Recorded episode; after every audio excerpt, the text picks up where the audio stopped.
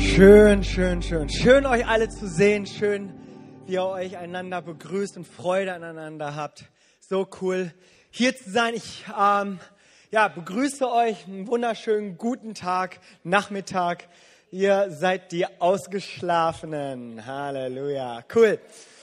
Ja, ähm, heute äh, befinden wir uns weiter in unserer Predigtreihe Gebet. Und Gebet ist ja immer so eine Sache, wo ich als Koreaner und als Pastor immer wieder mit konfrontiert werde, wo es dann immer heißt, ihr Koreaner, ihr betet immer so viel und äh, wo ich dann immer so die Stimme des Herrn höre, so Jimmy, ja, bete mehr, ja. Und äh, ist tatsächlich so ein Thema, mehr beten geht immer, wann ist eigentlich genug?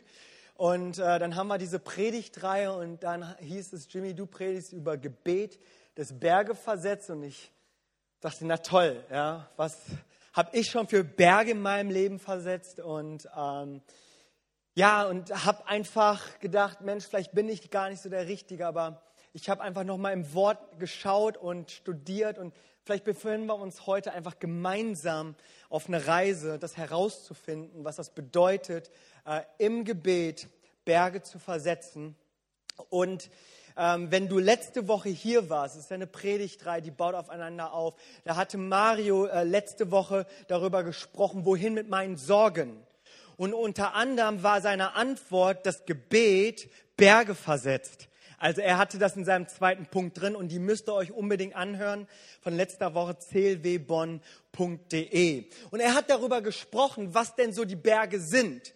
Und äh, wir, die wir hier vielleicht höchstens die sieben Gebirge haben, denken sich so, nee, wir haben keine Berge zu versetzen. Aber du weißt, ich weiß, wir wissen, was damit gemeint, äh, gemeint ist. Das ist, dass die, dass die Berge dass das die Berge sind in unserem Leben, die uns Schwierigkeiten bereiten, die uns Probleme bereiten.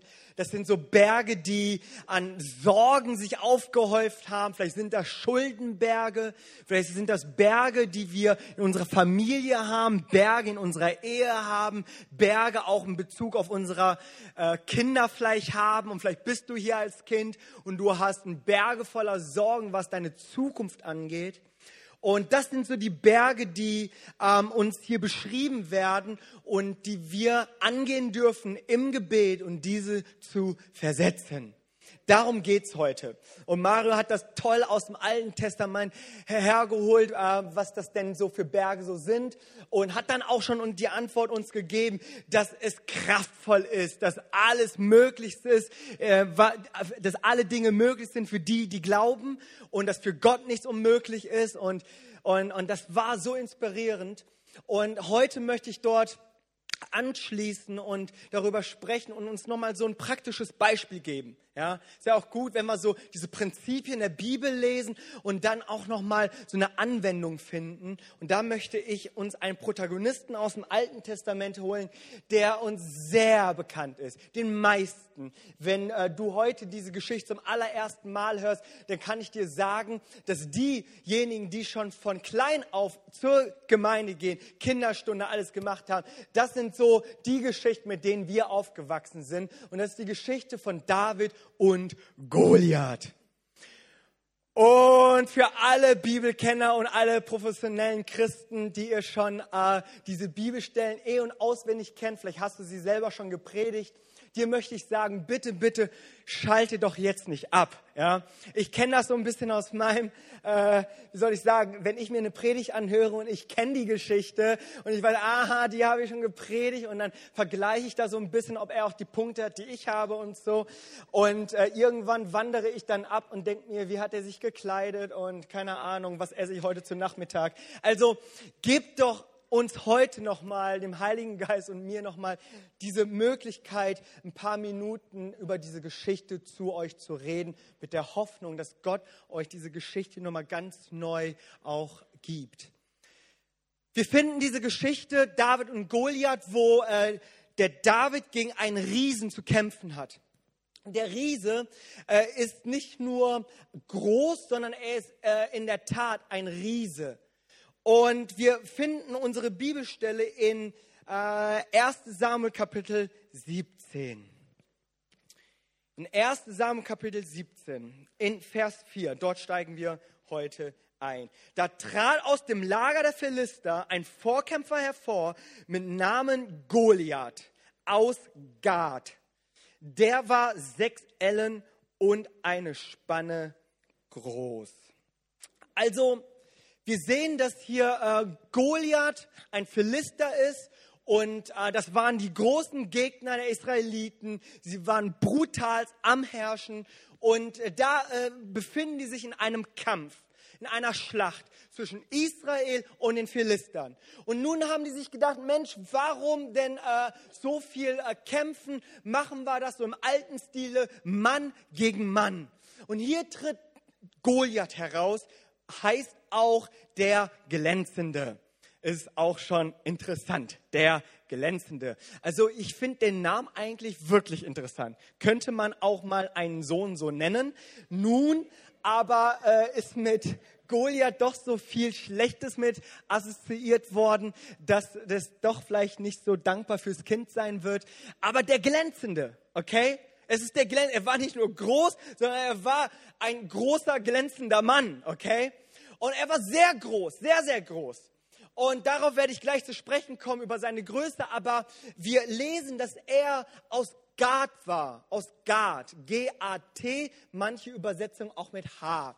Und wir äh, fragen uns, ist diese Geschichte von David und Goliath, ist das nur eine Legende oder ist das eine wahre Geschichte? Ist das nur ein Märchen oder können wir wirklich glauben, dass die Schreiber der Bibel, die auch übrigens Geschichtsschreiber waren, Augenzeugen waren, können wir dem glauben? Und tatsächlich ist das so, dass Goliath aus Gad nicht nur so vom Himmel fällt und sagt, hier bin ich, ja, wir sind jetzt das neue Volk der Riesen, sondern dass dieses Volk tatsächlich im Alten Testament zu finden ist. Und so finden wir den zum Beispiel in 4. Mose Kapitel 13, in dem Zusammenhang, wo Gott das äh, Volk, das heilige Volk Israel herausgeführt aus der Gefangenschaft, elf Tage durch die Wüste, an dem Punkt sind, wo sie das verheißene Land einnehmen sollten, das von Milch und Honig fließt, so Milky Way, ja, sage ich immer dazu.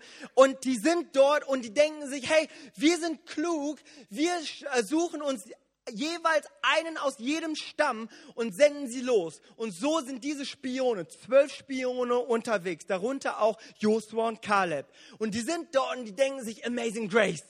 Das ist wirklich toll. Das ist Hammer. Das ist Milch und Honig. Gott hat Wort gehalten. Das ist total der Hammer. Und die haben sich gefeiert und haben, keine Ahnung, äh, Gatorade sich über den Kopf geschüttet und äh, gedacht, ja, yeah, that's it. Und wisst ihr, und dann waren sie unterwegs und dann wieder zurück in diesem Volk und das ganze Volk kommt und die denken sich so, und, und, und, wie ist es? Und die Antwort lautete, ist Hammer, ist 1a. Das Problem ist nur, da leben die Riesen Anaks. Dort leben die Riesen Anaks. Und das sind jene Anaks, die in diesem Land lebten. Sie lebten schon damals. Damals gab es schon diese Riesen. Und dann erzählen die darüber, dass sie ihre Einwohner fressen und so, also richtige Menschenfresser. Und dann war das so diese große Lüge. Wir waren, ähm, wir sind ähm, wie Heuschrecken in unseren Augen. Und so sind wir es auch in ihren Augen. Das war so dieses große Problem, ja, dass sie etwas projiziert haben, was sie selber dachten, wer sie sind, auf darauf, ähm, was, was sie dachten, dass sie über, äh, dass die, dass die Feinde, dass die Riesen so auch über das Volk Israel denken würden. So, da finden wir diese Riesen Anaks, okay? In der Kita heißt es in einer anderen Übersetzung, aber es sind dieselben. Wir sehen dann ein paar Jahre später, so circa 40, 45 Jahre später, sehen wir dann tatsächlich, dass das Volk Israel äh, reinkommt und das Volk ähm, dann Kanaan dann auch auf einer wunderbaren Weise einnehmen, einnimmt. Und wir sehen das mit Jericho, wir kennen diese Geschichte, wie sie dann äh, um die Mauer herumlaufen und dann Getöse und keine Ahnung und ein Wunder geschieht, sie erobern das Land. Nun, wenn wir das Land hören, dann denken wir immer gleich komplett alles. Ja? Nun, aber die waren ja in Völkern und in Rassen und Gebiete eingeteilt. Und so haben sie dann das ganze, ähm, das ganze Land eingeteilt und aufgeteilt, wer welchen Stück Kuchen bekommt vom Land. Nun heißt es aber in Josua Kapitel, Kapitel 11, Vers 22, Da heißt es dann, und er ließ keinen Enakiter, kein Anakita, keinen Riesen, kein Anakita übrig bleiben im Land der Söhne Israels, außer im Gaza, in Gad und in Asdod. Dort blieb ein Rest übrig. Es bedeutete, diese Riesen, es gab sie damals, ja, in 4. Mose 13, aber es gab sie auch hier in unserer Josua-Geschichte. Und wenn wir das uns mal weiter auch verfolgen, dann sehen wir dann, das sind dann etwa 350 Jahre später, in 1 Samuel 17, finden wir wieder die Riesen Gads. Okay? Also diese Gad, die, diese Riesen aus Gad, die waren nicht irgendwie nur so, so, so keine Ahnung, Pustekuchen und wir, äh, wir schreiben, wir, wir denken uns mal was aus, sondern sie existierten tatsächlich. In einer Zeitspanne von 400 Jahren gibt es drei verschiedene Geschichtsschreiber, die darüber berichten, dass es Riesen im Volke Anaks gab. Okay? So glaube ich, können wir dieser Geschichte auch äh, Glaubwürdigkeit beimessen. Das Versagen, das ist nicht nur irgendeine erfundene Geschichte, sondern das hat auch äh, historisch ein Indiz, vielleicht kein Beweis, aber ein Hinweis darauf, dass es sie wirklich gab. Das einfach nochmal zur Legendengeschichte. Und nun heißt es hier in unserer Geschichte, und ich werde später nochmal drauf zukommen, aber hier heißt es in unserer Geschichte, dass Goliath, der Glänzende, der äh, sechs Ellen lang und eine, und eine äh, was war das? Eine sechs Ellen und eine Spanne groß war. Ha, guck mal, ihr wisst es. Sehr gut. Lass mich nochmal ganz kurz 1 Samuel aufschlagen. Dass er so groß war und diese Ellen man kann nicht exakt sagen, wie groß er war. Man kann nur sagen, er war groß. Weil es gab eine kleine Elle und eine große Elle. Äh, eine kleine Elle waren 45 Zentimeter, eine große Elle war etwas über 50 Zentimeter. Wie dem auch sei, dieser Mann war etwa drei Meter groß. Nimmt man diese, ähm, diese Messung von der großen Elle, hätte er theoretisch auch drei Meter 42 sein können. Das ist, ist doppelt so groß wie ich. Ja? Und ich weiß nicht, warum du lachst, aber, aber gut. Also er ist doppelt, also wenn ich ehrlich bin, ist er sogar mehr als doppelt so groß wie ich, okay? Und dieser Mann, wie dem auch sei, der war sehr, sehr groß und glänzend, wissen wir ja jetzt. Ne? Und dieser Mann, der steht dort und er ist ein, ein Krieger. Und das ist ein sehr großes Wunder, das wir sehen. Und wir müssen daraus kein Geheimnis machen, denn für David war ganz klar, der Berg, den er zu bezwingen hatte, war eben jener Goliath. Nun ist dieses Wunder, das wir so sehen von David und Goliath, der, dass wir einen Menschen vor Augen haben und einen Riesen. Nun, dieses Verhältnis stimmt aber nicht ganz. Denn wir haben auf der einen Seite einen Riesen, auf der anderen Seite haben wir keinen normalen Menschen, denn David war noch ein Teenie. David war noch jung. Und habt ihr euch auch gefragt, warum man die Theorie hat, dass er ein Teenie war? Es gibt verschiedene Theorien. Eine Theorie, die fand ich sehr, sehr gut. Und zwar ist das die, dass David nämlich sieben Geschwister hatte, sieben Brüder hatte, ältere Brüder. Man war wehrpflichtig mit 20 Jahren. Und wir hören aus unserer Geschichte, dass die ersten drei ältesten Söhne von Isai dann zum Kampf, zur Schlacht waren und gekämpft haben. Und wenn wir davon ausgehen, dass Schammer, der dritte Sohn, der letzte Sohn war, der noch fähig war, überhaupt mitzugehen, dann können wir davon ausgehen, dass der vierte Bruder etwa 19 Jahre alt war. Also angenommen, sie hätte jetzt, die Mutter hätte jetzt Jahr für Jahr ein Kind abgeworfen, das wäre so wie so eine Brutmaschine, ne? so ein Kind, bam, bam, bam, ja. Aber einfach mal für unsere Rechnung, okay? Also mit 20 ist Schammer der Jüngste, der noch im Krieg ist. Dann ist der vierte, fünfte, sechste und siebte Sohn, die sind alle jünger als 20. Gehst jedes Jahr einmal runter, dann bist du zwischen 19 und 16. Und wenn dann als achter Sohn David kommt, dann geht man davon aus, dass David 15 Jahre in etwa alt war. Okay, wir magen darüber diskutieren, waren es Zwillinge, Drillinge, wissen wir alles gar nicht. Wir vermuten so in etwa, okay, in etwa. Aber ich glaube, 15 ist realistisch, vielleicht sogar ein bisschen jünger. Einen biblischen Hinweis, keinen Beweis, aber einen biblischen Hinweis haben wir darauf, als äh, David dann vor Goliath kommt und Goliath spottet über ihn und sagt, bin ich denn ein Hund? Ja? Ich meine, schau dich doch mal an, du bist noch ein kleiner Junge, du bist noch ein Bub, du bist ein Knabe, du bist noch rötlich, bist noch in Wachstumsphase, ja? Das ist ja total peinlich. Was machst du hier? Hast du dich verlaufen? Geh mal zurück, such Mama, ja? Also hier wird's klar, also er ist auf jeden Fall jung und er ist noch nicht ausgewachsen. Also für alle Kritiker, ihr könnt ja auf jeden Fall vielleicht euch daran orientieren, dass er U20 war. Ich glaube, er ist tatsächlich so um die 15 gewesen. Es bedeutete, wir haben einen Goliath, der vielleicht bis zu 3,42 Meter groß ist.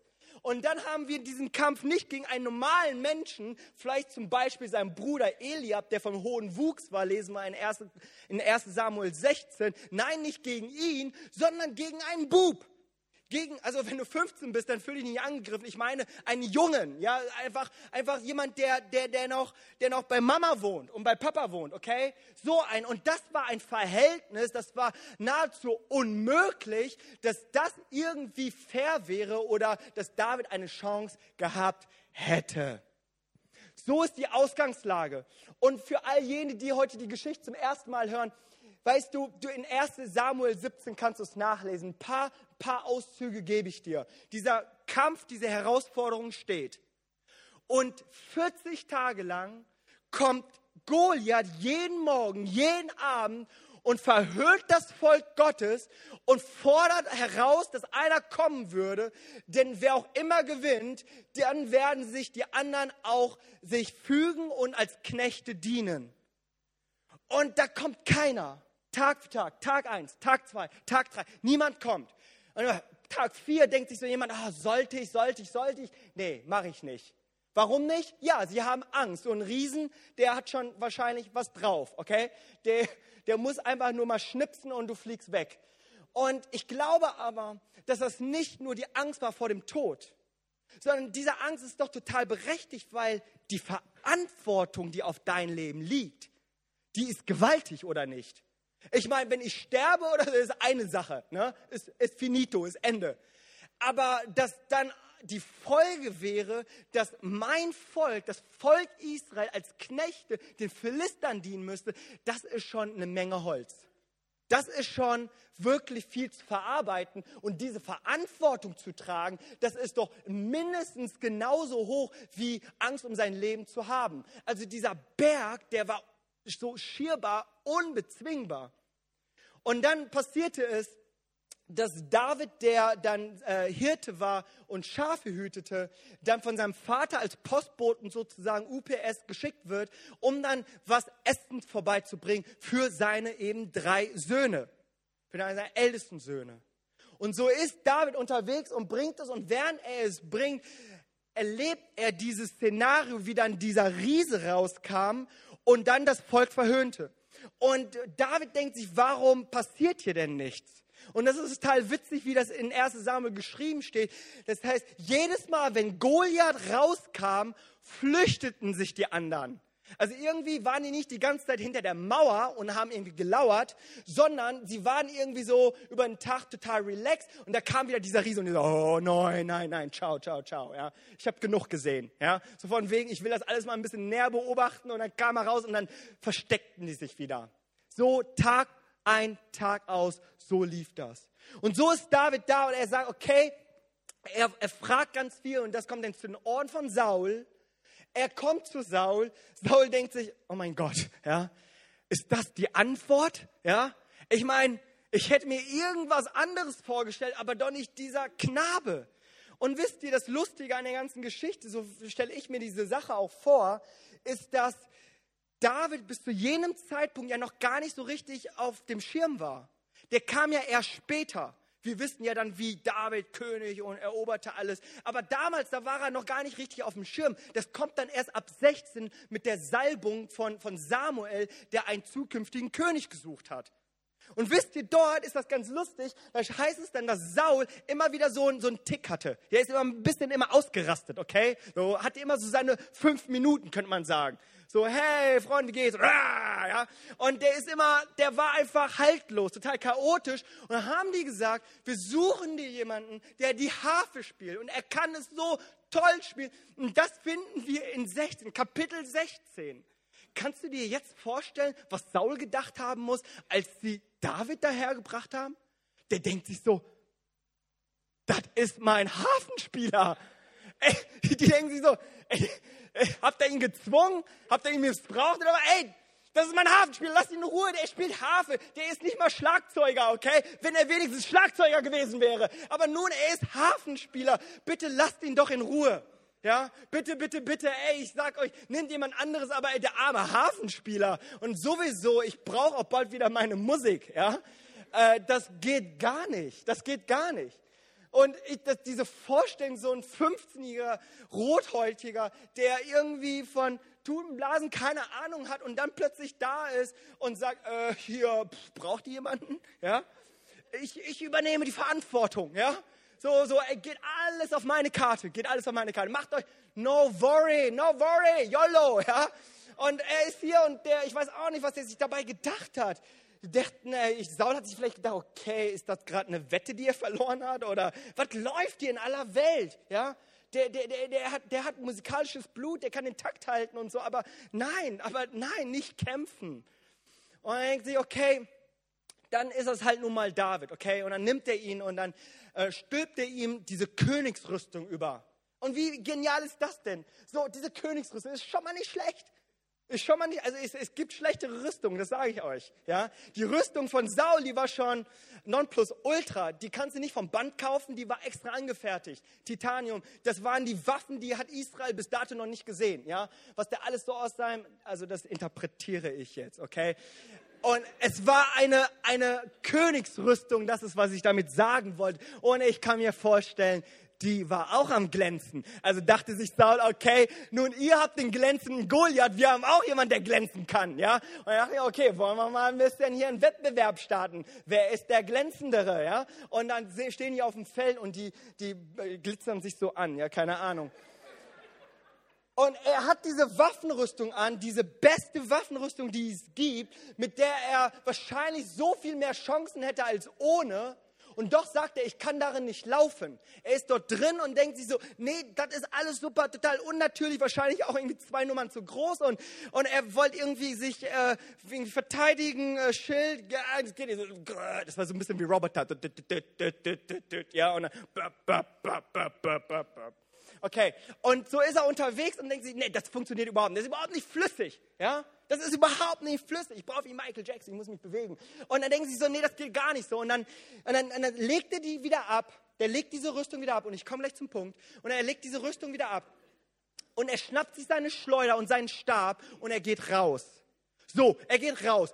Und der Goliath, er denkt sich, ah, das ist doch unglaublich. 40 Tage probiere ich sie zu provozieren und das ist die Antwort. Ja? Ich meine, wirklich, ich kann mir vorstellen, so äh, David kommt so heraus und das Volk der Philister, die lachen wahrscheinlich. Die lachen sich kaputt und denken sich so, das ist unglaublich. Äh, Besseres haben sie nicht zu bieten. Wir können sie gleich auch irgendwie äh, sich, sich demütigen und sich uns unterwerfen. Und dann verhöhnt er ihn, hey, bin ich dein Hund und so weiter, dass du so kommst mit deiner Schleuder, mit deinem Spielzeug und so. Und ähm, und dann sagt er äh, ihm, und das ist die Antwort, was er ihm sagt, in äh, 1 Samuel 17. In 1 Samuel 17, Vers 45, da heißt es, David aber sprach zu dem Philister, Achtung, du kommst zu mir mit Schwert und mit Speer und mit Wurfspieß, ich aber komme zu dir. Ich aber komme zu dir. Und dann hätte er vielleicht sagen können, und jetzt gehe ich wieder. Ja? So, ich habe es dir anders überlegt. Ja?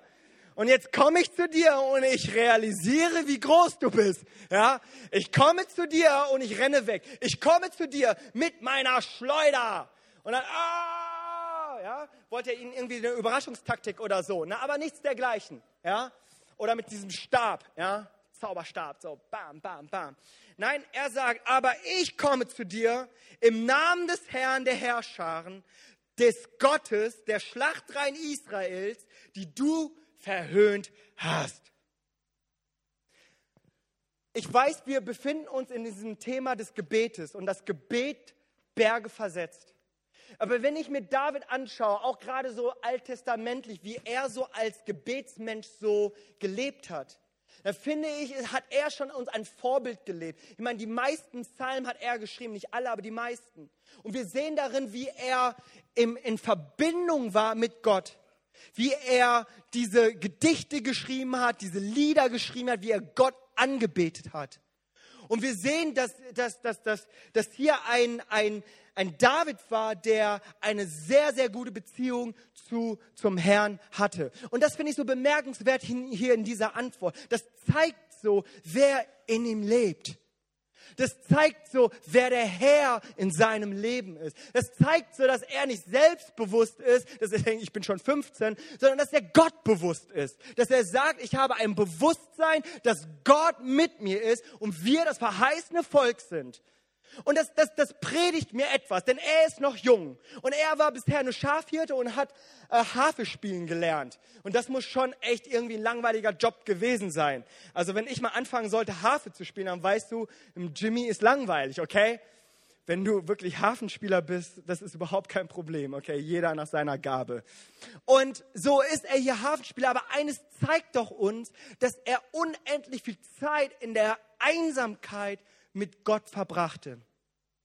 Es ist doch eine Zeit, wo er geschliffen wurde, wo er stark wurde, wo er seinen Gott kennenlernte, dass es ihn sowas von stark gemacht hat, dass er da vorne stand und nicht von seinen Fähigkeiten spricht oder auch von seinen Defiziten, sondern dass er davon spricht, wie groß sein Gott ist, dass er gekommen ist im Namen des Herrn, der Herrscher, des Gottes Israels, den du verhöhnt hast. Hier ist ein, ein David, er, er hat ein Gebetsleben, das steht. Er ist in Verbindung mit seinem Vater. Und wenn wir dieses mal beantworten wollen, was denn es für ein Gebet ist, das Berge versetzt, ist ja irgendwie cool. Wir kommen zur Gemeinde, haben das Thema und denken sie, oh, der Jimmy gibt uns jetzt die Gebetsformel. Ja, Achtung, ich schreibe mit. Ja, und dann denken wir so, okay, wenn ich diese Worte bete in dieser Geschwindigkeit, irgendwie mit diesem Ton, mit diesen Höhen und Tiefen, mit dieser Vollmacht, ja, dann wird das geschehen. Achtung, schreibt euch das jetzt auf, okay? Das, das ist meine Gebetsformel. Und zwar glaube ich, dass David keine Gebetsformel hatte, um Berge zu versetzen, sondern er hatte ein Gebetsleben. Er hatte, und versteht mich hier nicht falsch, wenn ich Gebetsleben sage, heißt es nicht, dass du jetzt irgendwie ab heute, weil Jimmy gesagt hat, stündlich auf Knien und beten sollst, mit geschlossenen Augen und gefalteten Händen. Wenn du sowas auf dem Herzen hast, dann mach das. Aber Gebet ist doch was viel Größeres, was viel weiter geht. Es ist doch in Beziehung, in einer lebendigen Beziehung zum Vater zu stehen. Es sind doch Gedanken, die ich habe, Gedanken des Vaters. Es sind doch Worte der Bibel. Es sind doch, es ist doch, dass, dass Gottes Gedanken über mein Leben kommen. Das ist doch Gebet. Das ist doch, wo ich mir Gedanken mache, meinem Vater, himmlischen Vater spazieren gehe, Fußball spielen, was auch immer. Das ist doch ein Gebetsleben. Betet unablässlich, heißt es in 1. Thessalonicher 5, 17. Und ich frage mich immer so, wie soll das funktionieren? So, so ohne müde zu werden, zu beten. Und ich habe das immer so gedacht, ich muss die ganze Zeit, 24 Stunden sieben, so formulierte, ausgesprochene, artikulierte Gebete sprechen. Das ist doch, ich meine, hallo, ja. Ich meine, wir sind, wir sind vielleicht fromm, aber hallo, das geht nun mal wirklich zu weit. Was es hier meint, ist, dass wir ein Gebetsleben haben. Und wenn ich mir David so betrachte, dann freue ich mich so sehr darüber, ihn zu sehen, wie, wie er steht im Namen des Herrn. Dass er weiß, wer er ist in Gott. Dass wir wissen, dass wir Erlöste sind. Dass wir wissen, dass, dass der, der mit uns ist, stärker ist als der, der in der Welt ist. Und dass wir wissen, dass alle Dinge möglich sind für den, der da glaubt. Dass wir wissen, dass nichts unmöglich ist. Bei Menschen ist es vielleicht unmöglich, aber bei Gott ist es nicht unmöglich. Und ich sehe einfach, wenn ich so einfach zu diesem Punkt komme mit dem Gebet, dann sehe ich einfach ein Gebetsleben, das dahinter steckt. Und dazu ermutigt uns David in diesem Beispiel, eine lebendige Beziehung zu haben, Berge zu versetzen wie einen Goliath. Und für alle, die diese Geschichte noch vielleicht darauf warten, wie die Geschichte endet, er bringt Goliath um, er tötet ihn. Er hat nämlich eine Schleuder. Er nimmt sich fünf Steine. Und diese fünf Steine nimmt er sich nicht, um fünfmal zu probieren. Denn in einer anderen Bibelstelle ein bisschen später lesen wir, dass Goliath vier Brüder hatte, die auch Riesen waren. Einer hatte sechs Finger an einer Hand.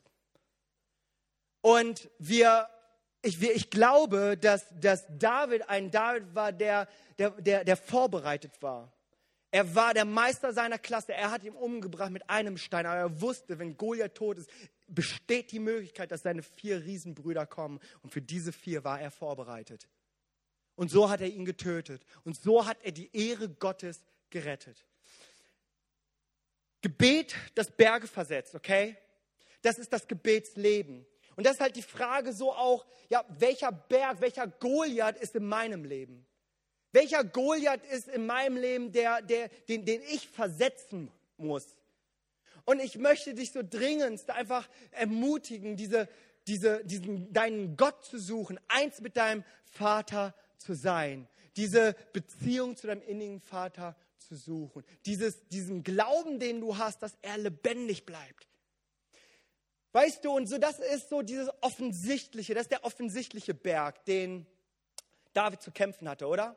Das ist ziemlich klar. Es ist Goliath. Aber ich habe mich einfach über diese Predigt auch mit meiner Frau darüber unterhalten und sie hatte dann einen ganz anderen Gedanken, der mir sehr gut gefiel. Ich wollte ihn eigentlich so verkaufen, als wäre das mein Gedanke, aber es war ihr Gedanke. Und zwar, weißt du, ich hatte euch ja eingangs die Geschichte von Gad erzählt und den Riesen, oder? Ich finde das interessant, weil ja, David kämpfte gegen den direkten Berg Goliath, aber wisst ihr, ich glaube, David hatte noch einen viel größeren Berg. Und das war der Berg Gad. Das war die Gruppe, das war die Rasse der Anakita und der Riesen, die vor 400 Jahren, damals schon, das Volk Israel eingeschüchtert hatte, die aufgrund dessen der Lüge, dass sie dachten, dass sie das nicht erobern können, 40 Jahre in der Wüste Sonnenbrand bekamen. Und dann kommt ein paar Jahre später, heißt es dann, dass Josua das Land eingenommen hat, aber Gad, Gaza und, und, und Ashdod hat er, hat er unberührt gelassen.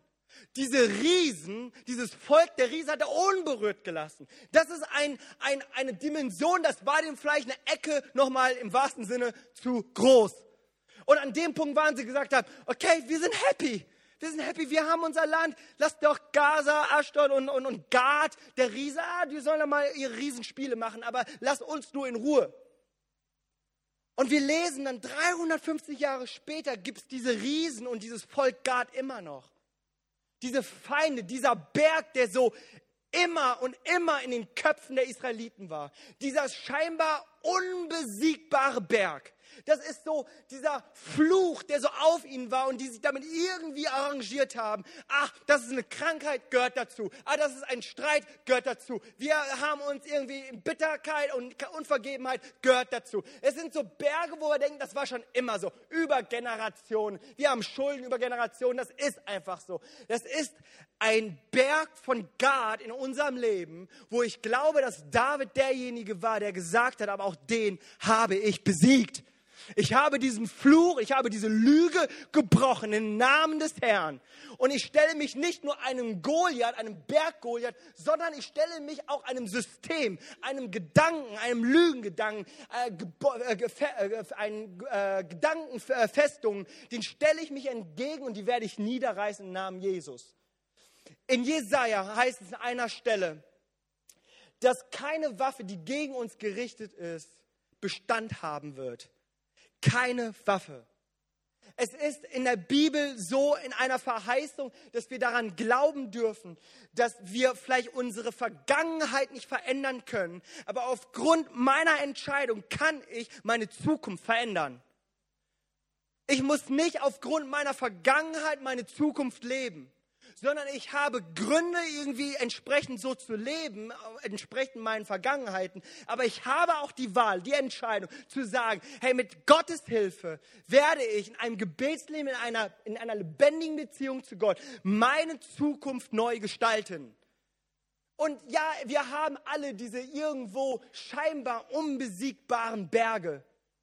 Aber dieser Berg wurde hier mit David gebrochen. Und wir sehen dann später, in äh, ein paar Verse später, ein paar Kapitel später, dass dann die Diener von David, dann auch die Brüder, dann auch erlegten. Und seither finden wir Gad und die Riesen nicht einmal nochmal in der Bibel. Sie sind einfach nicht mehr da. Dieses scheinbar Unmögliche wurde möglich. Ja, bei Menschen mag es unmöglich sein, bei Gott sind alle Dinge möglich. Okay, wisst ihr, das ist ja bis hierhin eine, eine, eine Pfingstpredigt, oder? So, dazu stehe ich auch, ich bin das ja durch und durch. So im Glauben und so und Amen. Und das stimmt auch. Und das dürfen wir auch. Aber fairerweise muss ich auch sagen, ich, äh, in meiner Vorbereitung habe ich auch so überlegt, hey, ist das fair, der Gemeinde das so in einem Glauben aufzupuschen und uns einen David als Beispiel zu geben? Ist das fair? Weil, come on, ganz ehrlich, wie viele von uns, und ich hoffe, ich bin nicht der Einzige, oder ich gehe davon aus, dass ich nicht der Einzige bin, haben doch Gebete und denken, es hat sich überhaupt nichts verändert. Ich meine, so weit, so gut. Wenn alles so geschieht, dann ist das so die Nonplusultra-Predigt und ich denke so, Halleluja, lass uns nach Hause. Aber seien wir doch mal ehrlich, wie viele Gebete haben wir in unserem Leben, wo wir denken, hier bewegt sich überhaupt nichts? Und deswegen heißt mein dritter Punkt, ich habe ein Wort gesucht, habe es nicht gefunden. Das ist, was ich meinte. Der Berg, ich kann auch so viel beten, da tut sich gar nichts. Ja? Und so geht es mir manchmal. Ich bete und ich, ich denke so, ich habe den Willen Gottes und es muss so geschehen. Und, und es sind manchmal sehr, sehr gute, meistens sehr, sehr gute Sachen. Ja? Wenn es dann irgendwie um FIFA 14, 15, 16 geht und Konsole und so, das ist alles nicht so vom Herrn. Aber es gibt noch andere Sachen, für die ich bete, die sind wirklich vom Herrn, okay? Für Heilung möchte ich beten, ja, für Gesundheit und ich möchte beten, dass Menschen glücklich werden, dass sie sich versöhnen und so. Wenn es doch der Wille Gottes ist, warum tut sich da nichts? Ja, und wir, wir gehen in uns, wir fasten, wir beten, wir, wir holen unsere Räucherstäbchen raus, unsere Flaggen, wir probieren alles, wir, wir probieren alles, damit es irgendwie nur funktioniert. Und du hörst diese Predigt und denkst, ja, dein Gebetsleben und so. Und denkst, ja, mein Gebetsleben ist intakt. Ich bin in einer lebendigen Beziehung zu Gott. Aber warum bewegt sich nichts? Da sind diese Berge in meinem Leben und es scheint so, es scheint so, es scheint so. Und da finde ich auch David, da ist er auch unser Vorbild, mein Vorbild. Wie er dann in 2 Samuel Kapitel 12, wie er dann ähm, geschlagen wird, bestraft wird von Gott und sein Kind stirbt das unehelich geboren wurde, weil er mit Beersheba ausgebrannt ist und dann noch hat er noch äh, den, den Mann dann umgebracht und, und Ehebruch. Und das ist schon alles teil grausam. Und warum das alles so ist, das können wir nochmal irgendwie anders diskutieren. Fakt ist aber, dass ein Gebet von David, der eine Woche lang oder fünf Tage waren es, glaube ich, gefastet und gebetet hatte, der mit nacktem Oberkörper, ich weiß nicht, wie ich drauf komme, aber irgendwie auf dem Boden lag, ja. Also ihm ging es einfach nicht gut und er meinte es ernst. Und das ist jener David, der schon vieles mit Gott positiv erlebt hat. Und hier ist er. Hier ist er und erlebt etwas, das überhaupt nicht geht. Und ja, auch in meiner Theologie frage ich mich, Gott, du bist doch gnädig. Gott, du bist doch gut, du bist alle Zeit gut, du veränderst dich niemals, du bist kein launischer Gott. Ich frage mich, warum in aller Welt bewegt sich hier gar nichts? Und David musste damit leben und er lebte damit. Und wisst ihr, und ich glaube, dass, dass uns hier etwas gegeben wird als Prinzip, wo ich glaube, dass wir daran glauben und festhalten dürfen, dass unsere Hoffnung Jesus heißt. Unsere Hoffnung heißt Jesus. Unsere Gebete sind oder unsere Gebetserhörung ist nicht das Ziel des Betens. Ziel des Betens ist, auf unsere Hoffnung Jesus zu schauen. Eine Ewigkeitsperspektive darüber zu bekommen, was Gott für mein Leben hat. Und ich kann es nicht erklären, warum manchmal Sachen funktionieren, manchmal nicht. Ich weiß nicht, warum guten Menschen schlechte Sachen passieren. Weiß ich nicht. Aber eines weiß ich, dass wir eine Hoffnung haben, die höher und größer ist als unsere Gebetserhörung. Manchmal ist das offensichtlich, manchmal nicht. Manchmal habe ich so gebetet, ich kann mich noch erinnern, wie ich als Teenie irgendwie so verliebt war in so ein Mädel, habe gebetet, Herr, das ist dir und wenn du mich liebst, dann muss das so sein. Oh Gott sei Dank hat Gott mein Gebet nicht erhört. Oder? Gott sei Dank. Also, aber es gibt aber auch andere Momente, wo wir ganz genau wissen und es nicht einfach nicht verstehen. Aber wisst ihr, das ist, wo Jesus uns diese Hoffnung schenkt wo wir wissen dürfen, dass unsere Hoffnung nicht eine Gebetserhörung ist, sondern dass unsere Hoffnung Jesus heißt. Und wisst ihr, Hoffnung ist ja so eine kribbelige Vorfreude. Das bedeutet Hoffnung. Zu wissen, es kommt, es kommt, aber es ist jetzt noch nicht. Aber es wird, es wird. Ist ein bisschen wie mit Weihnachtsgeschenken, ja. So, du weißt, aha, es ist verpackt, du weißt sogar, was drin ist und so, aber äh, es ist noch nicht Zeit. Ja, Bescherung kommt noch, Mitternacht und so weiter. Und diese Hoffnung, die haben wir auf Jesus, auf ewiges Leben, auf etwas, was alles viel, viel besser ist. So weit sogar, dass die Bibel sagt, dass selbst der Tod nicht das Ende des Wortes ist, sondern in 1. Korinther heißt es, Tod, wo ist dein Stachel? Das heißt, selbst, selbst Tod hat nicht das letzte Wort, hat die Macht verloren. Denn unsere Hoffnung ist ewig. Und ich finde das so ermutigend, dass wenn wir beten und ein Gebetsleben haben und dafür beten, dass Berge sich versetzen, und ich wünsche es uns allen, aber wenn es nicht so passiert, dass wir wissen dürfen, dass Gott weiß und dass Gott Gott ist. Und dass Gott einen guten Willen für mein Leben hat. Und dass ich eine Ewigkeit mit Gott haben werde. Eine Ewigkeitsperspektive zu bekommen. Hoffnung reinterpretiert unsere Umstände. Ich werde es nochmal erklären. Die Umstände mögen sich nicht immer verändern. Nicht immer. Ich wünschte, es wäre so, aber es ist nicht so. Umstände werden sich nicht immer verändern. Aber weil wir diese Hoffnung in Jesus haben, kann ich diese Umstände wieder ganz neu mir anschauen. Kann ich diese Umstände in einer neuen Perspektive sehen. Es ist nicht alles gut, es ist nicht alles schön, es läuft nicht alles glatt. Friede, Freude, Eierkuchen, Happy Clappy Christian Life, das ist alles nicht so. In, in der Tat, als Christ habe ich fast mehr Probleme, als ich ohne Christ unterwegs, als äh, ohne Jesus unterwegs war.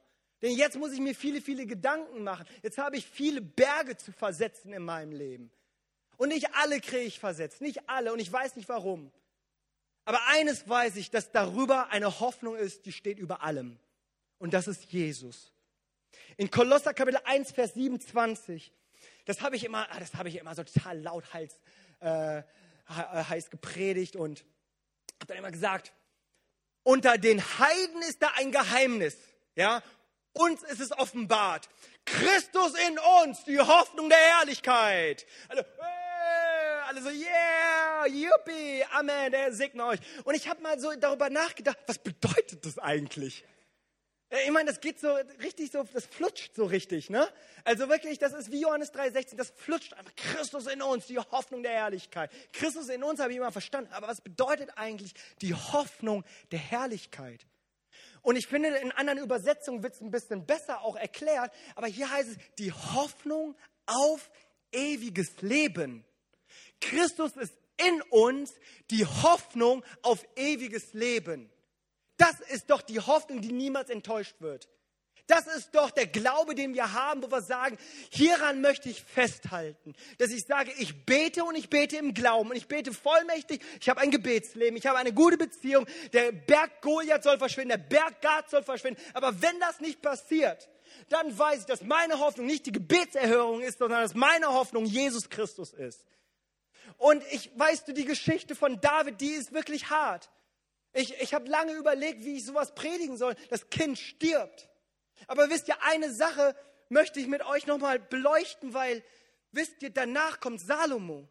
Und ihr wisst, welche Kinder danach kamen, bis zu einem Same, der tausend Jahre später war. Aus diesem Same stammt Jesus Christus. Und wir sehen, dass aus diesem Samen David etwas entstand, was man damals nicht hätte verstehen können. Und ich verstehe diese eine Situation, warum das Kind sterben musste, verstehe ich bis heute nicht. Aber eines verstehe ich, dass die Hoffnung Jesus ist. Dass das, was er macht, dass er das gut macht. Und dass das Gute für unser Leben ist. Dass er es nicht nur gut mit uns meint, sondern auch gut machen wird in unserem Leben. Lasst uns gemeinsam aufstehen.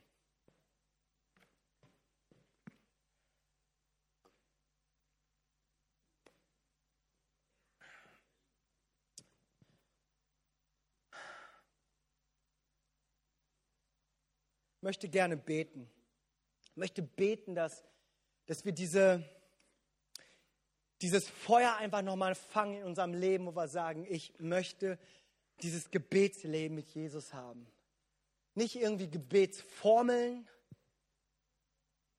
nicht irgendwie orthodoxe, richtige Gebete, die dann sich sehr toll anhören und sich reimen und irgendwie, keine Ahnung, einen großen Applaus bringen, aber wirklich zu sagen, ich möchte verstehen, wieder ganz neu, dieses innige Leben in Einsamkeit, ja, ja, so wie David. David hatte vielleicht nicht die Wahl.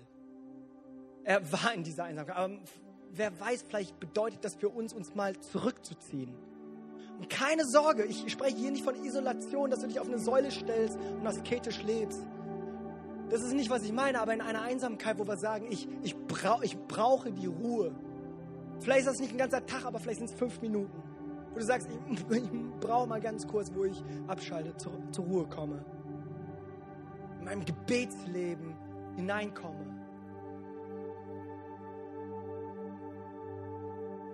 Und ich glaube aber auch für all jene, die heute hier sind und sagen, hey, ich, ich, ich weiß christlich so alles Richtige. Ich, ich könnte deine Predigt besser predigen, Jimmy, aber, aber es bewegt sich nichts. Und für dich möchte ich sagen, darüber hinaus haben wir eine Hoffnung, die Jesus Christus hat. Eine ewige Hoffnung. Eine Hoffnung auf ewiges Leben. Auf einen Himmel, wo, wo es heißt, dass nicht eine Träne fließen wird jede Trauer wird vorbei sein, jeder Schmerz wird vorbei sein. Danke, Jesus. Danke, Jesus. Ich möchte, bevor ich nochmal für die Leute hier einmal nochmal beten, möchte ich nochmal einen Aufruf machen für all jene, die heute hier sind und sagen, ich kenne diesen Jesus nicht, ich habe diese Ewigkeitsperspektive in meinem Leben nicht, ich habe keine Ewigkeit, die in, mich in mir eingezogen ist und in mir lebt. Ähm, und du aber hier bist und sagst, ich möchte Jesus einladen als mein Herrn und Erlöser und du sagst, ich möchte ihn hier jetzt gerade in einem Gebet, möchte ich das bekennen, dass er, dass er der Herr meines Lebens sein soll. Dass er mir ewiges Leben schenken soll und ich ein Kind Gottes werde. Wenn du hier bist, dann möchte ich gerne ein Gebet sprechen, dass wir alle hier solidarisch wiederholen werden. Aber wenn du hier bist und du sagst, ich möchte dieses Gebet von Herzen aussprechen und ich brauche diesen Jesus, ich brauche diese Ewigkeit, dann gib mir mal eine Handzeit, melde dich.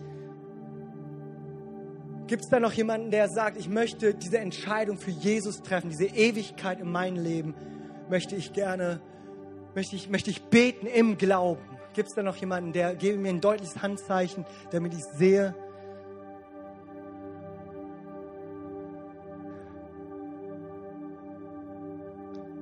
Okay, gibt es da noch jemanden? Halleluja. Halleluja. Ich habe zwei Hände gesehen. Ähm, wenn du hier bist und sagst, ich möchte so gerne, aber ich traue mich nicht oder ist es vielleicht nicht dran, dann äh, bist du herzlich zu eingeladen, ähm, dann auch später uns hier zu sehen. Das Next Step, Next Step Team wird oben sein. Und ähm, da kannst du einfach für dich beten lassen und deine Fragen loswerden. Aber lass uns doch jetzt dieses Gebet mit diesen drei kostbaren Menschen beten. Vater im Himmel, danke, dass du mich liebst. Danke, dass du dich für mich entschieden hast. Herr Jesus Christus, du bist für mich gestorben und auferstanden. Vergib mir meine Schuld. Ich wähle dich jetzt als meinen Retter und Herrn. Dir will ich folgen. Amen. Amen. Komm, lass uns doch den äh, kostbaren Herzen einen Riesenapplaus geben segne Ich möchte, ich möchte nochmal für euch beten. Ich glaube auch einfach, dass das eine Botschaft ist, die, ähm,